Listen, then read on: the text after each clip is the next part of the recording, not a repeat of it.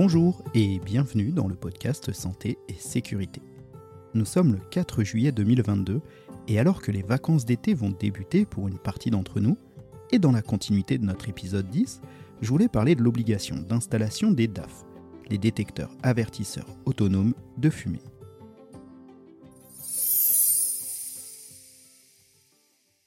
Pourquoi installer un détecteur de fumée dans son logement? Si vous ne l'avez pas encore entendu, je vous invite à aller écouter notre épisode 10, dans lequel je vous explique ce qu'il faut faire en cas d'incendie. Dans cet épisode, je vous donne quelques chiffres impressionnants sur les incendies domestiques. Je vous explique aussi que la fumée dans l'incendie tue très rapidement et en quelques minutes.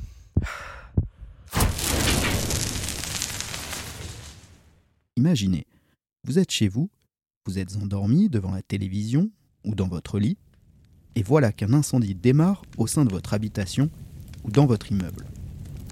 Au bout de combien de temps allez-vous le découvrir? Peut-être immédiatement, si vous avez le sommeil léger, peut-être dans 30 minutes, peut-être dans 10 minutes ou peut-être dans 5 minutes. Bref, je ne vais pas vous faire un dessin, mais c'est largement plus que le temps qu'il suffira pour vous intoxiquer par ces fumées. L'intérêt du détecteur de fumée est là, vous prévenir. Vous n'aurez peut-être pas la possibilité d'éteindre cet incendie, mais vous aurez au moins le temps d'aller chercher les enfants, le chien, le poisson rouge et même la belle-mère pour évacuer. Bon, ok, pour la belle-mère, je vous l'accorde, on verra. Joke, évidemment, je plaisante. Le détecteur de fumée sauve des vies, ça, c'est un fait. Aujourd'hui, en France, le législateur a rendu obligatoire l'installation d'au moins un détecteur de fumée dans chaque logement. On entend un peu tout et n'importe quoi au sujet de cette loi, alors remettons un peu les points sur les i. Tout d'abord, dans les logements neufs, c'est au promoteur d'en prévoir l'installation. Si vous êtes le propriétaire du logement que vous occupez, évidemment ce sera à vous de l'installer et de l'entretenir, ce détecteur. Si vous êtes locataire de votre logement, c'est au bailleur de l'installer. Il vous appartient cependant, à l'état des lieux d'entrée, d'en vérifier la présence et son bon fonctionnement. En revanche, c'est à l'occupant, même lorsqu'il est locataire, d'entretenir son détecteur de fumée. Sauf dans les cas suivants. Si vous occupez une location saisonnière, si vous êtes logé dans une résidence autonomie ou une résidence hôtelière à vocation sociale, ou si vous occupez un logement de fonction ou une location meublée.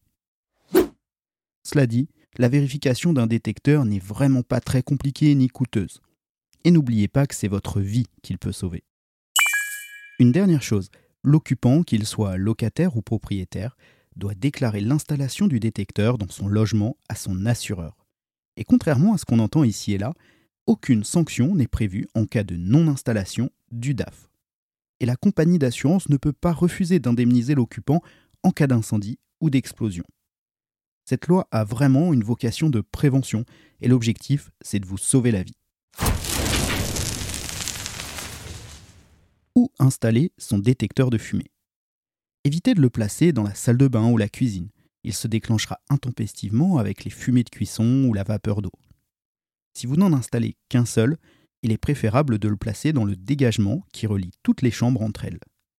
Si vous êtes dans un logement plus petit, sans dégagement ou dans un studio, il est préférable dans ce cas de le mettre le plus loin possible du coin cuisine et de la salle de bain.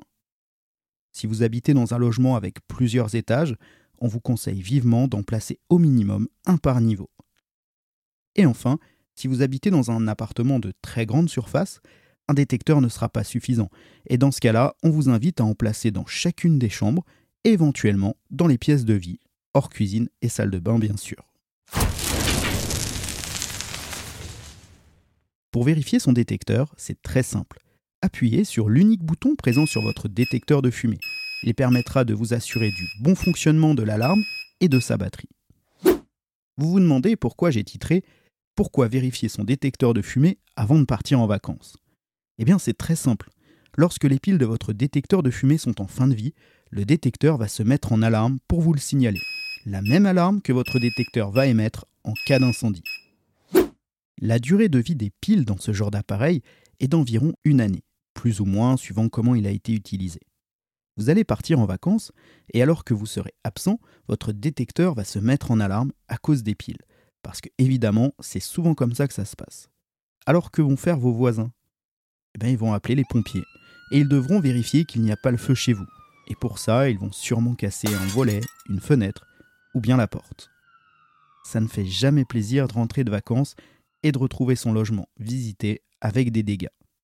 Alors pour éviter cela, avant de partir en vacances, changez les piles de votre détecteur de fumée.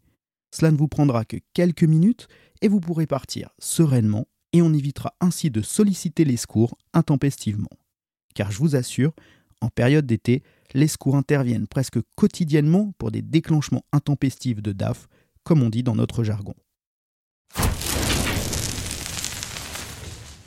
Ces quelques conseils donnés, on peut maintenant partir en vacances l'esprit léger.